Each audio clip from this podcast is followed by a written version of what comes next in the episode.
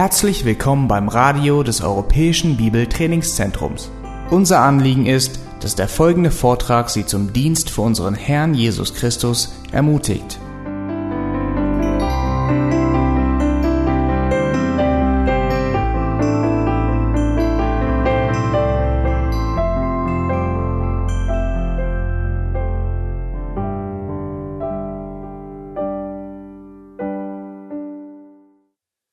Seit dem 1. Januar 2001 leben wir nun im 21. Jahrhundert. Ein Jahrhundert des Fortschritts, wie es ihn noch nie vorher gab. Und alles geht so schnell, wir kommen gar nicht mit. Wir können gar nicht Schritt halten mit allem, was passiert. Jeden Tag, jede Woche, jedes Jahr. Und die Welt sagt uns jedes Jahr, alles wird besser. Und doch können wir sehen, dass es ein weiteres Jahrhundert des Krieges ist. Besonders des Terrorismus. Wenn wir beginnen mit dem Einsturz des World Trade Centers am 11.09.2001 sehen, mit den vielen Anschlägen, die weltweit gemacht werden, Krieg in Syrien, Irak mit über 200.000 Tote, die daraus resultierenden Flüchtlingswelle von Millionen von Menschen, die wir auch hier in der Nachbarschaft sehen, es ist wieder ein Jahrhundert der Krankheiten mit dem Ausbruch von Ebola, den Tod über 10.000 Menschen in dem Bereich. Es ist ein Jahrhundert der Gentechnik und besonders der Abtreibung von Babys, wo wir jährlich 44 Millionen haben. Über 100.000 allein in Deutschland, Tendenz steigend. Es ist ein weiteres Jahrhundert der sexuellen Revolution mit der Legalisierung der Homo-Ehe und ein weiteres Jahrhundert der Naturkatastrophen, mit Erdbeben in Indonesisch, indonesischen Ozean oder auf Haiti mit über 500.000 Toten. Und es ist ein Jahrhundert, wo die Weltbevölkerung auf über sieben Milliarden anstieg. In diesem 21. Jahrhundert leben wir. Einem Jahrhundert des Fortschritts, wo doch alles besser werden sollte, oder? Doch was müssen wir ernüchternd feststellen? Es ist ein weiteres Jahrhundert der Sünde. Überall, weltweit. Es ist ein weiteres Jahrhundert der Sünde. Denn trotz all dem Fortschritts können wir mit dem Prediger sagen, es gibt nichts Neues unter der Sonne. Nichts. Denn es ist ein weiteres Jahrhundert der Sünde, wo es scheint, als hätte sich Gott komplett von seiner Welt zurückgezogen. Und genau das Gegenteil ist eigentlich der Fall. Denn in diesem Jahrhundert können wir sehen, wie sich der Mensch mehr und mehr von seinem Schöpfer entfernt. Er lehnt sich auf. Und diese Ablehnung von Gott führt dann zum Gericht. Doch in all dem Fall des Menschen, der großen Sünde, die wir heute sehen, und im kommenden Gericht, dürfen wir auch in unserer heutigen Zeit, im 21. Jahrhundert, eine Wahrheit hochhalten, die so viel größer und vortrefflicher ist. Denn es ist ein weiteres Jahrhundert von Gottes überströmender Gnade. Denn dort, wo Gericht ist, gibt es Gnade. Ohne Gericht ist Gnade nicht nötig. Und das ist die Wahrheit, die wir überall in der Schrift sehen. Das ist die Wahrheit, die wir sehen können in der ganzen Sünde und dem Gericht, die über diese Erde kommt und schon ist. Gottes Gnade strahlt hell in die Dunkelheit unserer Sünde.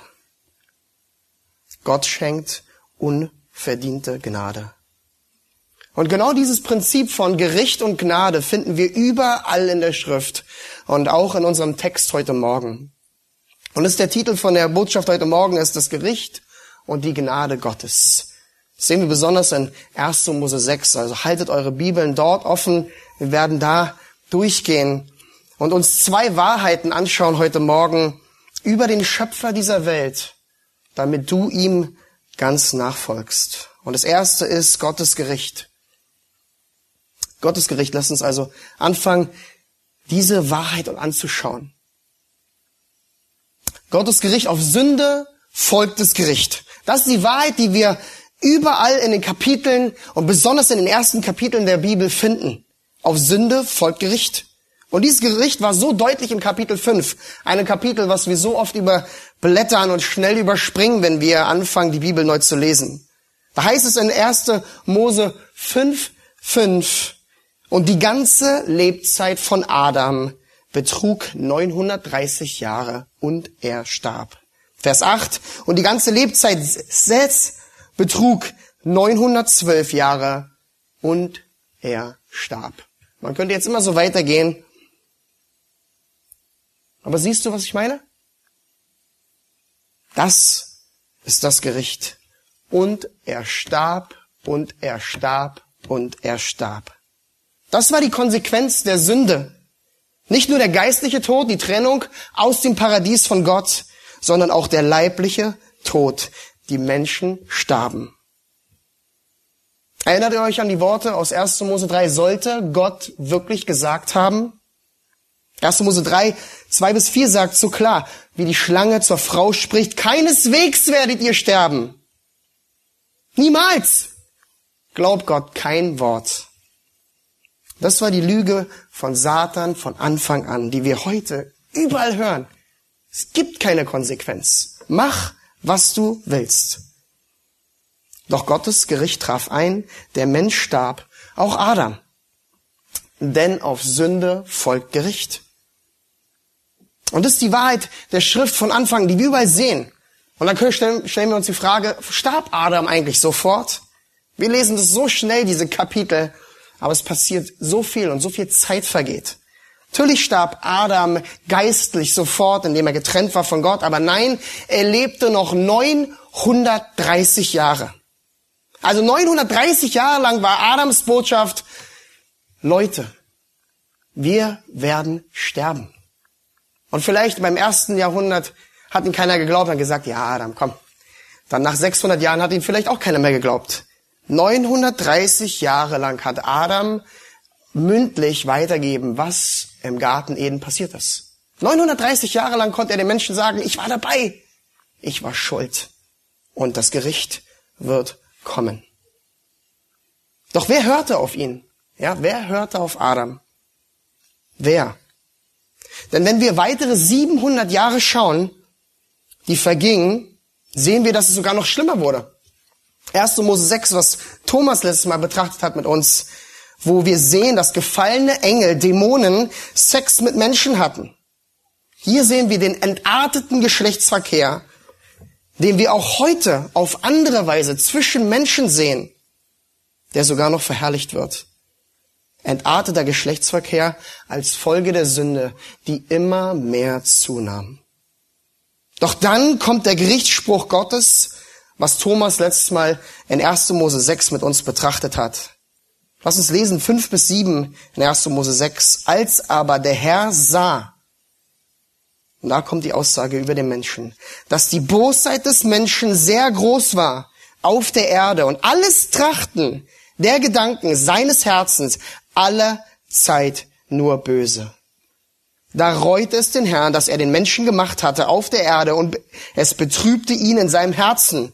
Und der Herr sprach, ich will den Menschen, den ich erschaffen habe, vom Erdboden vertilgen, vom Menschen an bis zum Vieh und bis zum Gewürm, bis zu den Vögeln des Himmels, denn es reut mich, dass ich sie gemacht habe.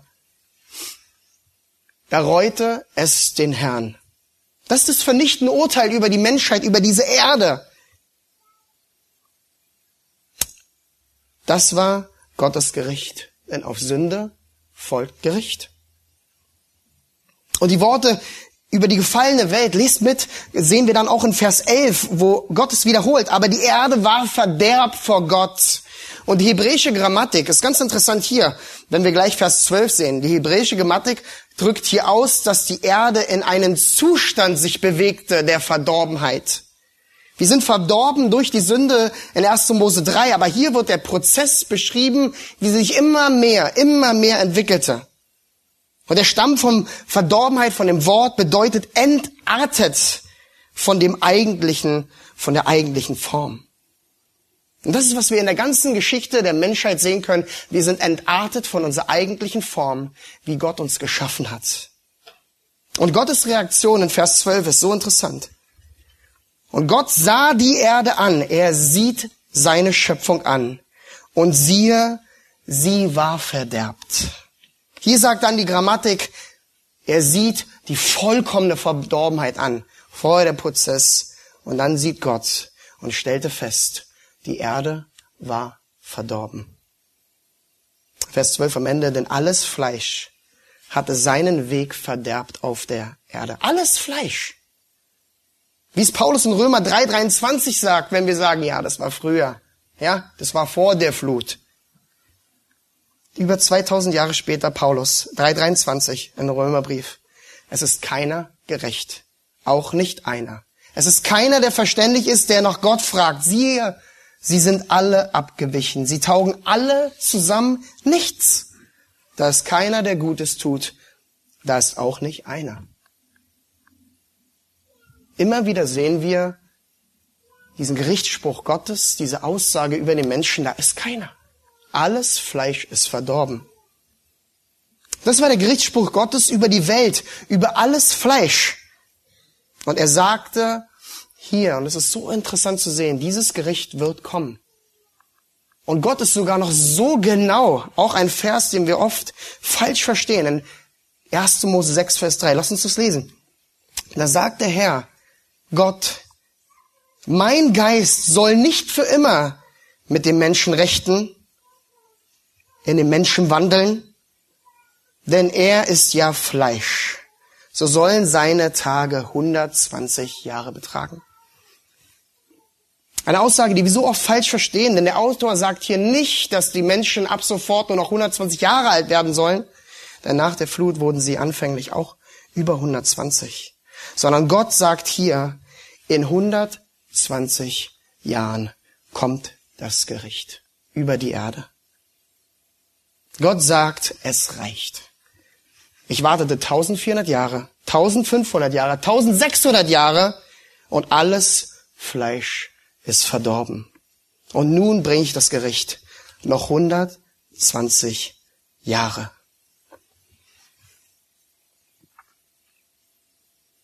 Wenn wir kurz hier stoppen und uns fragen, was denkt Gott wohl 4000 Jahre später in unserer Zeit, wenn er uns sieht?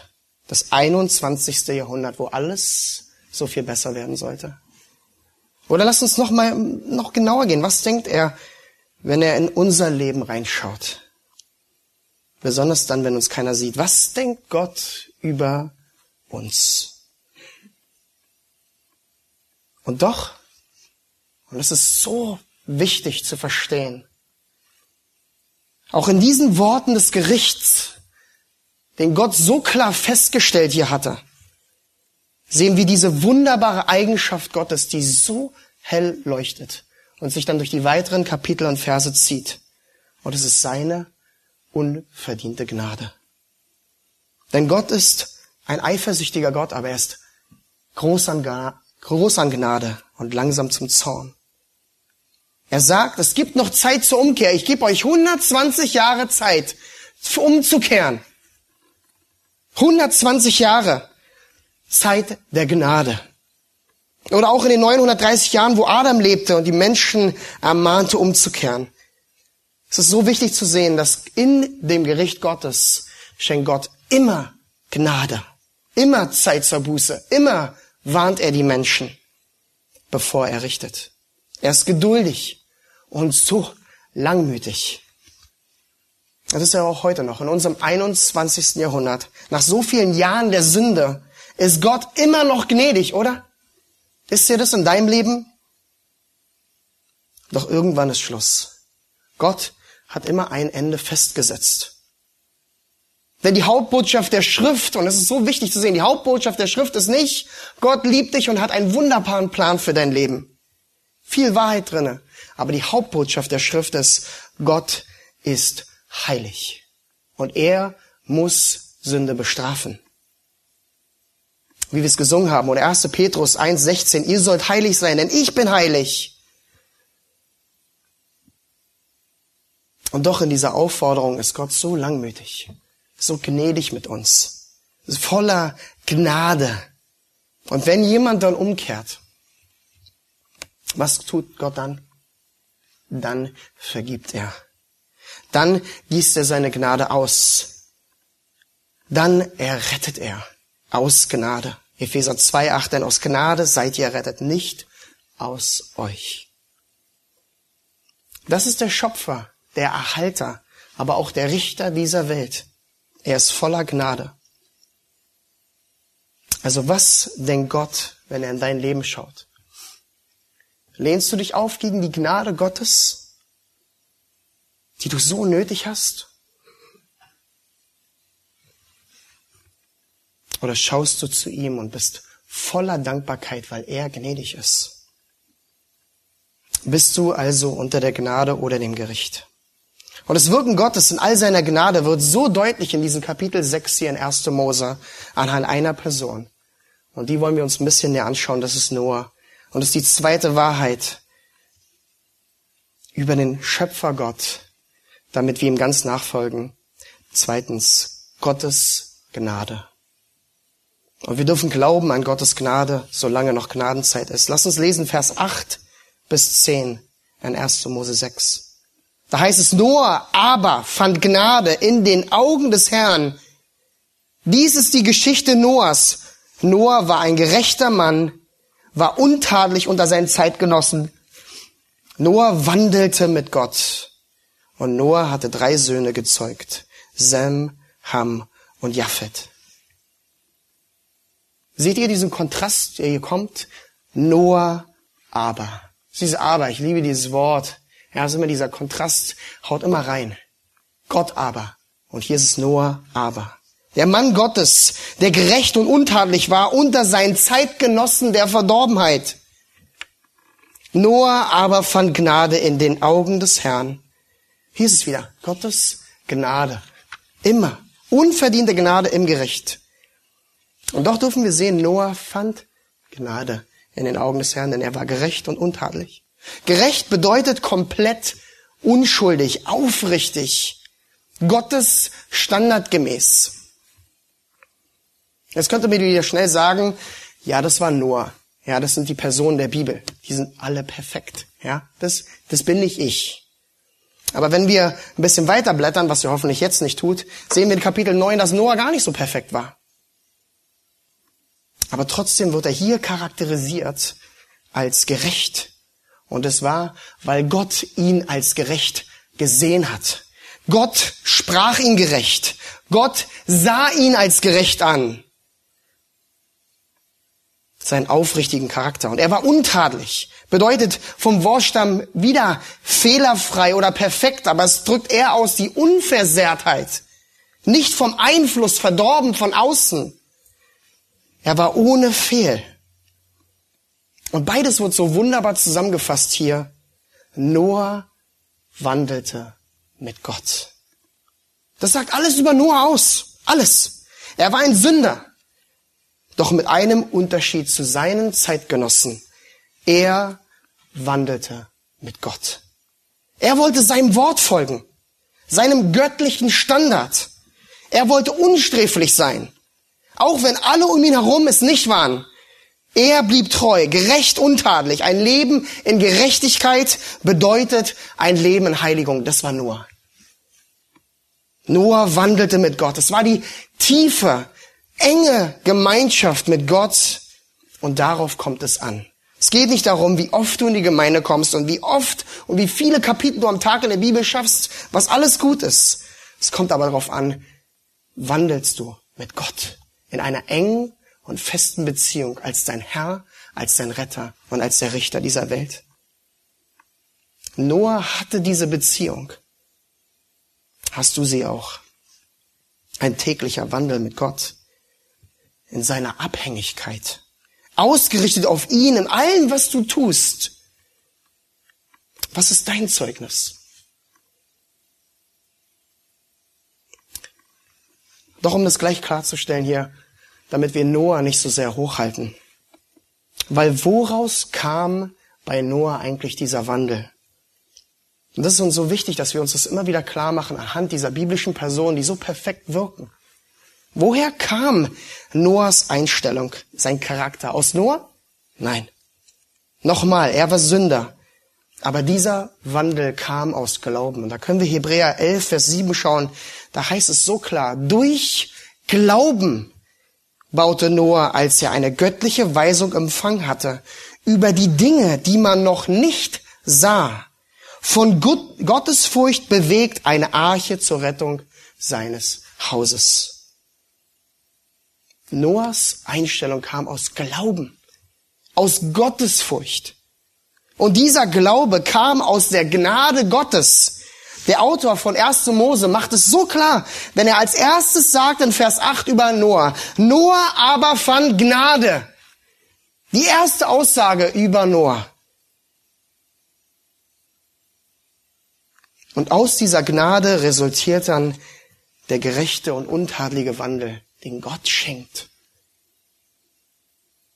Und Noahs Leben zeugte von Gott. Alles, was er tat, wie wir in 2. Petrus 2, Vers 5 sehen.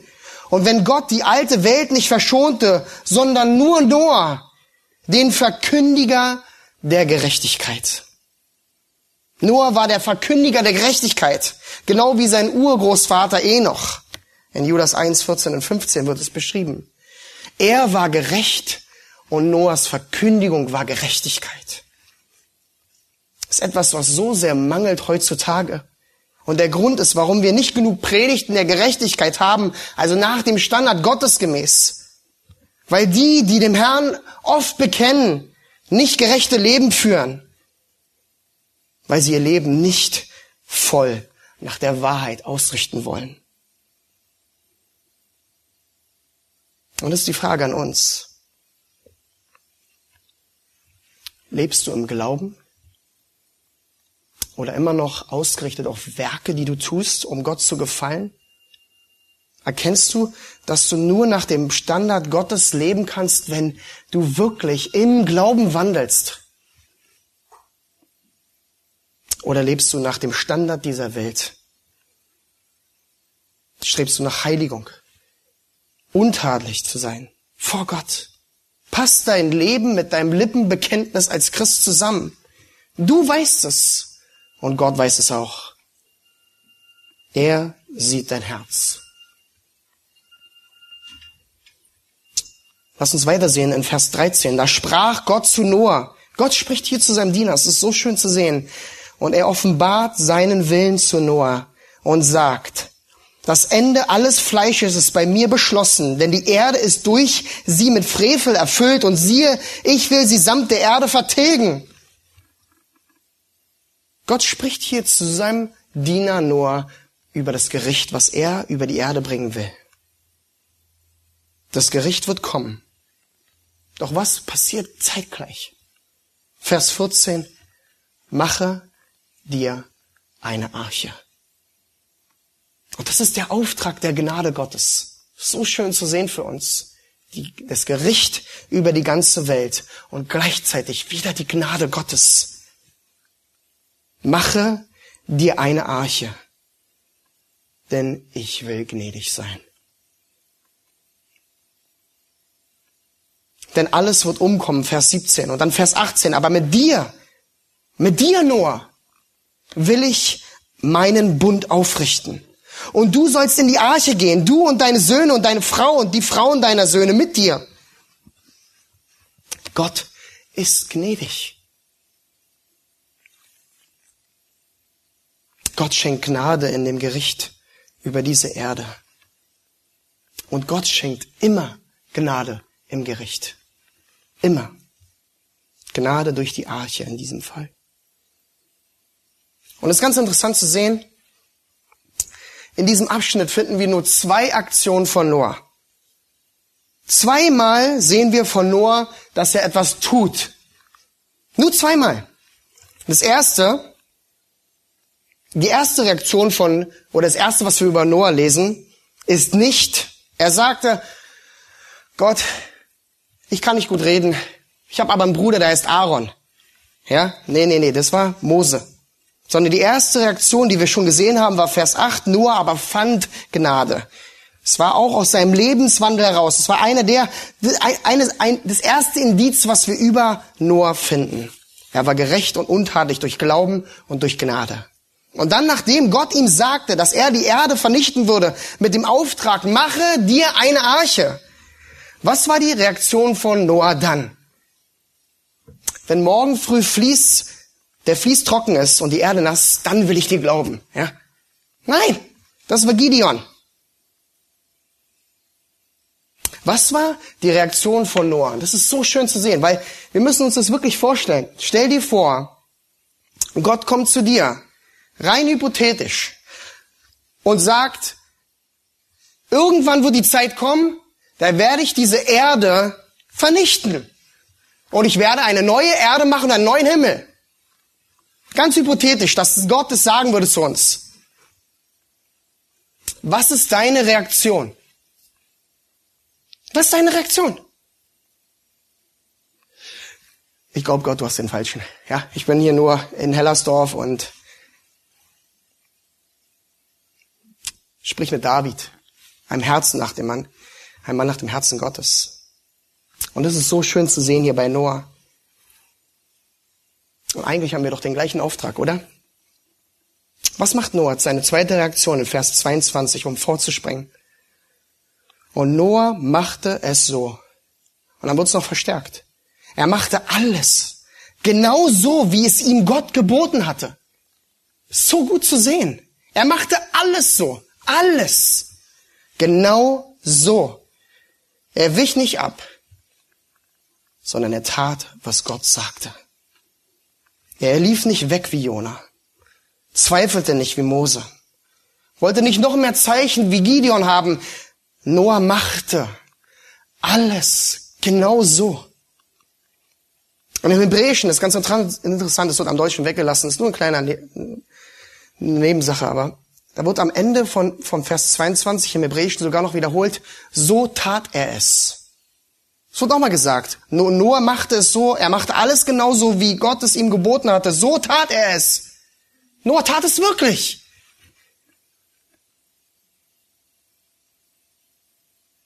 tust du auch, was Gott dir sagt. Und du hast Gottes Wort. Er muss dir nicht erst im Schlaf begegnen und sagen, wach auf. Ja, da wartest du ewig. Gott spricht in seinem Wort zu uns. Und er hat uns auch schon in Offenbarung gesagt, was passieren wird. Was tust du?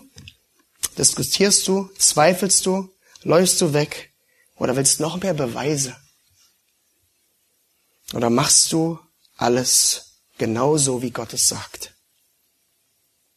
Weil dieser Aufruf ist direkt an uns auch. Wir haben den gleichen Aufruf. Wenn Gott dein Herr ist, heißt es für dich gehorchen und folgen. Und Noah tat es. Hier ist noch eine interessante Sache, die so leicht überlesen wird und die so wichtig ist, in dem ganzen Abschnitt zu verstehen. Wie lange tat eigentlich Noah, was Gott von ihm wollte? Hast du dir schon mal die Frage gestellt? Wir lesen diese fünf, sechs, sieben, 45 Sekunden, ja, Schnellleser wie Matthias sind 25. Liest du diese Kapitel, diese Abschnitte, wie Noah hier die Arche baut und dann war sie fertig. Wie lange tat Noah eigentlich den Willen Gottes? Und wenn wir in 1. Mose 5, 28 bis 32 lesen, da heißt es, und Lamech lebte 182 Jahre, da zeugte er einen Sohn und gab ihm den Namen Noah, indem er sprach, und das ist die Bedeutung von seinem Namen auch ganz interessant, der wird uns trösten über unsere Arbeit und die Mühe unserer Hände, die von dem Erdboden herrührt, den der Herr verflucht hat. Vers 32, und Noah war 500 Jahre alt, da zeugte er Sem, Ham und Japhet. Also 500 Jahre haben wir schon mal die Angabe. Weiter, Kapitel 7, Vers 6, ein bisschen blättern.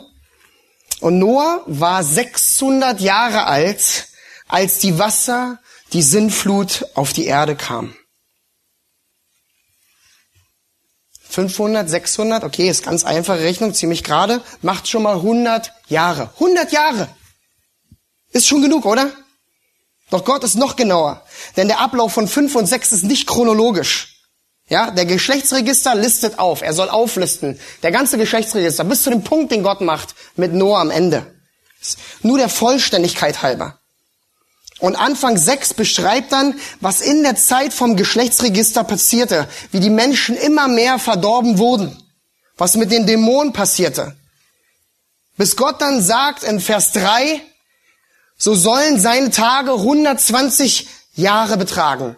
Das Gericht kommt in 120 Jahren, aber die Gnade startet auch jetzt. Und dann chronologisch müssen wir weitergehen. Vers 14, mache dir eine Arche. Das ist die chronologische Reihenfolge der Geschichte, wie es hier vorgestellt wird und wie es die meisten Kommentatoren auch erklären. Also nicht 100 Jahre, das wäre ein bisschen knapp. Das sind genau 120 Jahre, ja, 20 Jahre nochmal mehr. 120 Jahre. Und selbst wenn es 100 sind. 100, über 100 Jahre baut Noah die Arche. Was wir in 30 Sekunden lesen. Es ist so interessant zu sehen, oder? Gott sah die Menschen ihre Verdorbenheit und er warnte. Er kam mit seinem Gerichtsspruch, doch wieder gleichzeitig Gottes Gnade mit der Arche. Jakobus 2,13 Barmherzigkeit triumphiert über das Gericht. Und Noah ist so treu. Er fängt gleich an. Mit 84 Jahren. Er machte so alles genauso. Und wenn er alles genauso machte, dann fing er sofort an. Er konnte nicht warten, okay, okay, erstens, ich bin erst 480, ja. Ich bin noch äh, richtig jung. Ich brauche noch Söhne, ja. Und die Söhne müssen dann nochmal Söhne kriegen, damit wir anfangen können, weil wenn ich die wenn ich kalkuliere richtig, Noah fing an. Er konnte nicht warten. Er machte alles so, er gehorchte sofort. Und dann schenkte ihm Gott sogar noch Söhne, die dann sogar noch heiraten würden. In diesen 120 Jahren. Und in diesen 120 Jahren kamen dann auch die Tiere dabei. Denkt an die Schnecken. Es dauert. Noah glaubte, er folgte sofort. Und ich habe mir gleich die Frage gestellt, wie lange tust du eigentlich den Willen Gottes? Wenn du die Schrift liest, die Aufforderung siehst und auch besonders wie bei Noah, wenn du gar nicht weißt, was passiert. Wenn du nicht erkennen kannst, was als nächstes passiert, wie lange tust du den Willen Gottes? Wie lange bist du standhaft in deinem Leben? Auch dann, wenn kein anderes ist um dich herum, wie bei Noah. 120 Jahre? So lange leben wir noch nicht mal. Vielleicht ein Jahr, ein Monat, ein Tag, eine Stunde. Wie lange bist du standhaft? Wenn Gott direkt zu dir spricht, sag, mach es genau so. Und dazu brauchen wir Glauben. Glauben wie Noah. Glauben, um zu gehorchen. Glauben, um zu folgen. Ein Wandel mit Gott. Eine Beziehung mit ihm. Nochmal Hebräer 11. Da heißt es am Anfang, bevor die ganzen Glaubenshelden aufgelistet werden, kriegen wir die Erklärung für Glaube. Da heißt Hebräer 11, 1, es ist aber der Glaube, eine feste Zuversicht auf das, was man hofft, eine Überzeugung von Tatsachen, die man nicht sieht. Das ist Glaube. Nicht Beweise, sondern was wir hoffen. Und Hoffnung im biblischen Sinne ist eine Überzeugung. Aber lass uns das mal mit Noah noch ein bisschen weiter bildlich ausbauen, ja? Noah bekommt diesen verrückten Auftrag, mache dir eine Arche. Und er fängt sofort an. Und Noah baute. Die Menschen müssen um ihn gedacht haben, der Mann ist komplett übergeschnappt. Ja? Der spinnt. Alle kannten ihn. Ich meine, wir müssen uns vorstellen, 120 Jahre, alle kannten Noah. Ja? Auf den Basaren in der Gegend, alle Reisende durchkamen, haben wir gesagt, ah, da ist Noah. Keiner wollte mit ihm reden. Keiner wollte im Handel mittreiben, weil er, der verrückte Noah, der immer wieder kam, baute inmitten der Wüste irgend so ein Holzteil. Kein Sicht, kein Regen. Doch er baute eine Arche. Er wurde angefeindet, bestimmt ausgelacht und verachtet, aber er baute, er baute, er baute. 120 Jahre. Noah wandelte mit Gott. Er war gerecht. Er hat nicht nach dem ersten Jahr gesagt, was soll der Quatsch? Ja? Oder nach 50 Jahren. Nach 100 Jahren. Was soll das hier? Mit den ganzen Tieren, die kommen. Nochmal Hebräer 11, Vers 7. Durch Glauben baute Noah, als er eine göttliche Weisung empfangen hatte, über die Dinge, die man noch nicht sah, von Gottes Furcht bewegt, eine Arche zur Rettung seines Hauses. Er wusste nicht, wann die Flut kam. Musste er auch nicht wissen. Er wollte es auch gar nicht wissen. Er wollte nur gehorchen. Doch er baute. Und passt es nicht so wunderbar mit unserer Zeit zusammen? Wie die Welt über die Gemeinde spottet. Besonders über Gemeinden, die wirklich bibeltreu sind. Die die Wahrheit hochhalten und wirklich an die Bibel glauben. Die Welt spottet über uns. Aber was machen wir? Was machst du? Wir sollen die Gemeinde bauen. Und wir bauen. Und wir bauen. Und wir wissen nicht, wann der Herr wiederkommt, aber wir bauen. Wir hören nicht auf. Egal, ob Anfeindung kommt. Und der verrückte Noah baute nicht nur.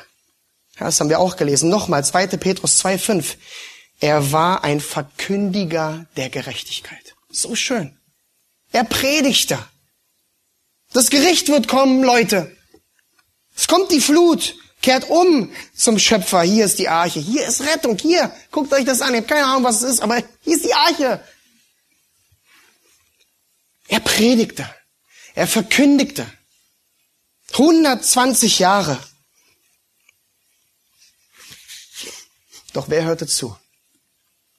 Was taten die Menschen?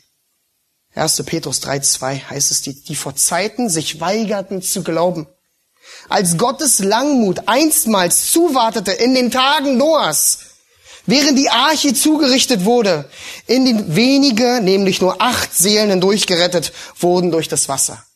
Was taten die Menschen? Sie weigerten sich zu glauben. Genau wie heute. Glaube eine feste Überzeugung von was man nicht sieht. Sie weigerten sich. Und das war der Unterschied zu Noah. Er glaubte, sie weigerten sich zu glauben. Es wurde ihm zur Gerechtigkeit durch die Gnade Gottes. Manche sagen heute, dass Noah ein echt schlechter Prediger war. Ich meine, er hat keiner rettet, ja. Er ist nur mit seiner Familie rein, ja. Seine Sippe kann, zählt nicht. Aber es ist wirklich, was der Kontext uns sagt. Alle waren verdorben. Alles Fleisch. Alles. Keiner glaubte. Und auf der Sünde folgt das Gericht. Die Flut würde kommen. 120 Jahre lang später. Aber mit dem Bau der Arche und der Verkündigungsnoah von Noah haben wir noch Gnadenzeit. Gott wartete, doch keiner wollte glauben. Und auch Jesus selbst stellte diese Ablehnung der Menschen so klar fest, wenn er sagt in Matthäus 24, 36 bis 39, wie es aber in den Tagen Noahs war, so wird es auch bei der Wiederkunft des Menschensohnes sein, also wenn wir den Herrn wiedersehen. Denn sie werden in den Tagen, oder denn wie sie in den Tagen vor der Sintflut aßen und tranken, heiraten und verheiraten, bis zu dem Tag, als Noah in die Arche ging und nichts merkten, bis die Sinnflut kam und sie alle dahin raffte. Das waren Jesus Worte, der total an die Arche glaubte, an Noah, was geschehen ist. Aber die Menschen nicht. Was machten sie? Sie merkten nichts. Und genau das sehen wir heute. Diese Welt. Immer wieder, wenn man mit Menschen spricht. Worum geht's in deinem Leben? Ja, Schule, Ausbildung, Studium, Arbeit, Wohnung, Party, Geld, heiraten, Kinder kriegen, die ganze Palette und dann irgendwann alt und satt sterben. Und dann, ah, nichts. Nichts. Passiert nichts. Das ist die Welt. Atheistisch, antigöttlich, verdorben, entartet. Doch was ist danach? Danach ist es Gericht. Aber es ist noch Gnadenzeit. Glaubst du das? Glaubst du das, was die Bibel uns sagt, hier in 1. Mose 6? Glaubst du an die Arche? Oder glaubst du noch viel mehr an Jesus Christus, den Retter dieser Welt? Denn in ihm allein ist Rettung. Oder gehst du dem Wettlauf dieser Welt nach mit weltlichen Zielen, weil es so einfach und so verlockend wirkt? wirkt? Lachst du im Inneren über deine Eltern, die dich hier in die Gemeinde schleifen, weil du keinen Bock hast zu hören? Machst du dich witzig über steife Christen oder sagst du, ich glaube. Ich sehe es nicht, ich verstehe es auch nicht, aber wenn Gott sagt, was er sagt, glaube ich. Kindlichen Glaube zu folgen. Ist dein Herz wirklich fest im Herrn, sodass du mit ihm wandelst, mit himmlischen, ewigen Zielen zu Gottes Ehre, im Glauben an ihm, mit Gottes Gerechtigkeit durch Jesus Christus, ein Wandel durch Gnade. Wie ist es bei dir? Spiegelt dann noch dieser Glaube dein Leben wieder? Ist dein Leben wirklich eine Verkündigung von Gottes Gericht, welche kommt über alle Sünde? Und gleichzeitig auch über Gottes Gnade in Jesus Christus, der einzigen Rettung für diese Welt. Was ist die Botschaft deines Lebens? Denn dazu bist du hier. Nicht nur am Sonntag, sondern jeden Tag. Egal was du tust, egal wer dich sieht. Auch wenn Anfeindung kommt, wenn alle um dich herum sagen, du bist durch, durchgeknallt, übergeschnappt, bleibst du standhaft. Denn es ist noch Gnadenzeit. Und Paulus sagt es auch so eindringlich in 2. Korinther 5. Und er sagt in Vers 10, wir alle müssen vor dem Richterstuhl des Christus offenbar werden, damit jeder das empfängt, was er durch den Leib gewirkt hat, es sei gut oder böse.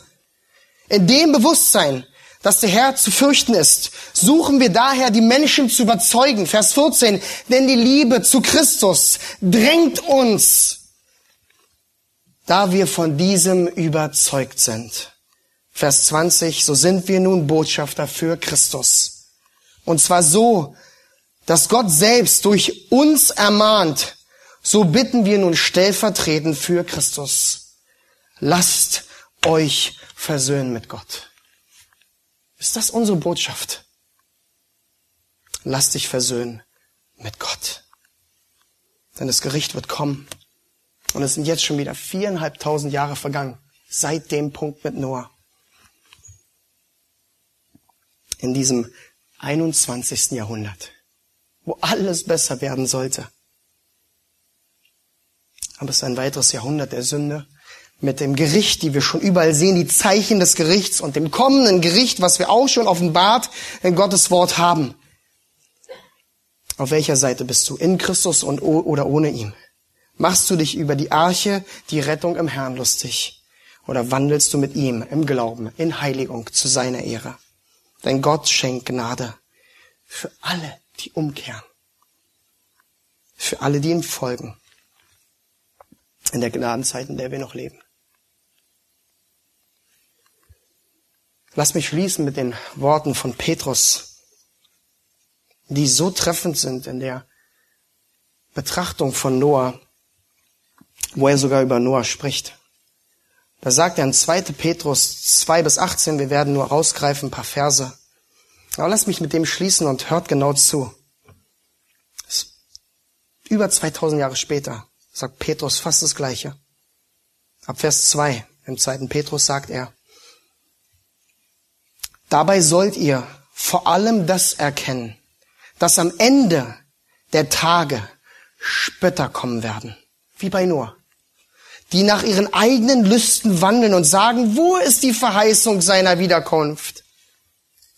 Denn seitdem die Väter entschlafen sind, bleibt alles so, wie es am Anfang der Schöpfung angewiesen ist. Dabei übersehen sie absichtlich, dass es schon vor Vorzeiten Himmel gab und eine Erde aus dem Wasser heraus entstanden ist und inmitten der Wasser bestanden hat durch das Wort Gottes. Und dass durch diese Wasser die damalige Erde infolge einer Wasserflut zugrunde ging durch die Flut. Die jetzigen Himmel aber und die Erde werden durch dasselbe Wort aufgespart und für das Feuer bewahrt bis zum Tag des Gerichts und des Verderbens der gottlosen Menschen. Dieses eine aber sollt ihr nicht übersehen, Geliebter, dass ein Tag bei dem Herrn ist wie tausend Jahre und tausend Jahre wie ein Tag. Der Herr zögert nicht die Verheißung hinaus, wie es etliche für ein Hinauszögern halten, sondern er ist langmütig gegen uns, weil er nicht will, dass jemand verloren gehe, sondern dass jedermann Raum zur Buße habe. Es wird aber der Tag kommen, wie ein Dieb in der Nacht, da werden die Himmel mit Krachen vergehen, die Elemente aber vor Hitze sich auflösen und die Erde und die Werke darauf verbrennen. Da nun dies alles aufgelöst wird, wie sehr solltet ihr euch auszeichnen durch einen heiligen Wandel und Gottesfurcht, indem ihr das Kommen des Tages Gottes erwartet und ihn entgegeneilt, an welchen die Himmel sich in Glut auflösen und die Elemente vor Hitze zerschmelzen werden. Wir erwarten aber nach seiner Verheißung einen neuen Himmel und eine neue Erde, in denen Gerechtigkeit wohnt.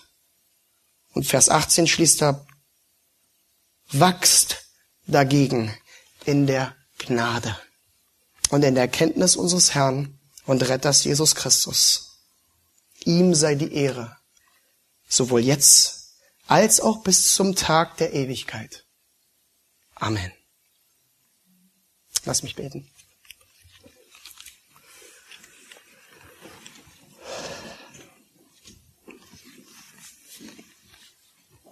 Treu Gott und Vater, wir,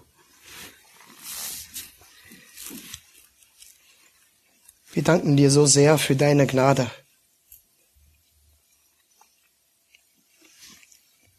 Herr, wir sehen in deinem Wort, dass du heilig bist. Wir haben davor gesungen.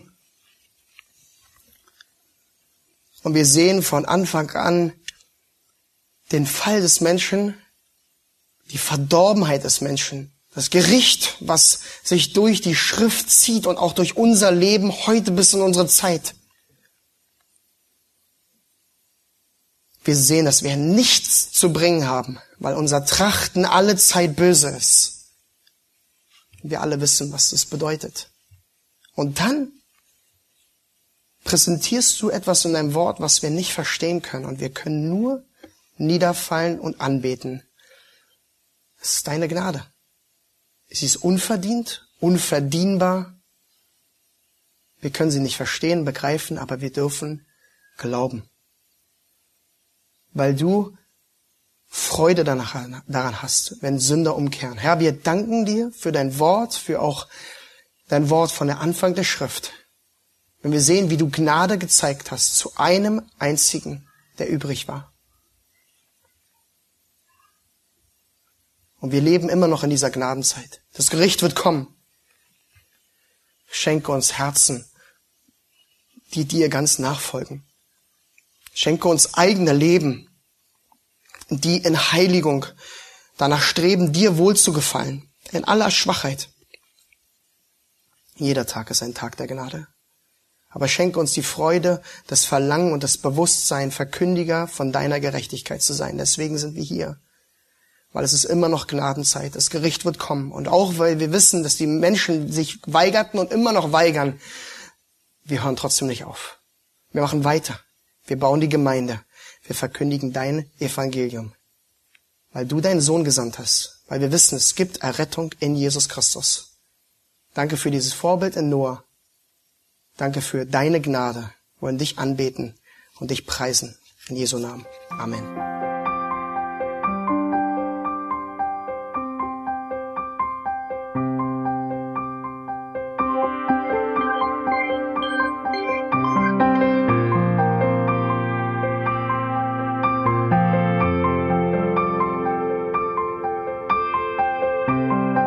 alle Vorträge unseres Programms, Bücher, DVDs und vieles mehr können Sie bei uns unter www.ebtc-media.org erhalten.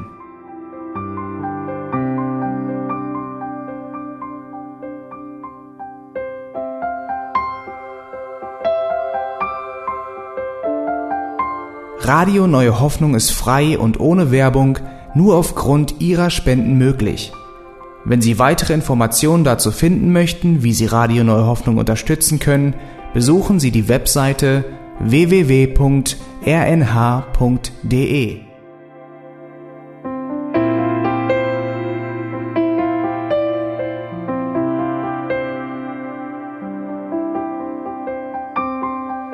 Die Sendezeiten des EBTC sind Montag, Mittwoch, Freitag und Samstag jeweils von 10 bis 11 Uhr.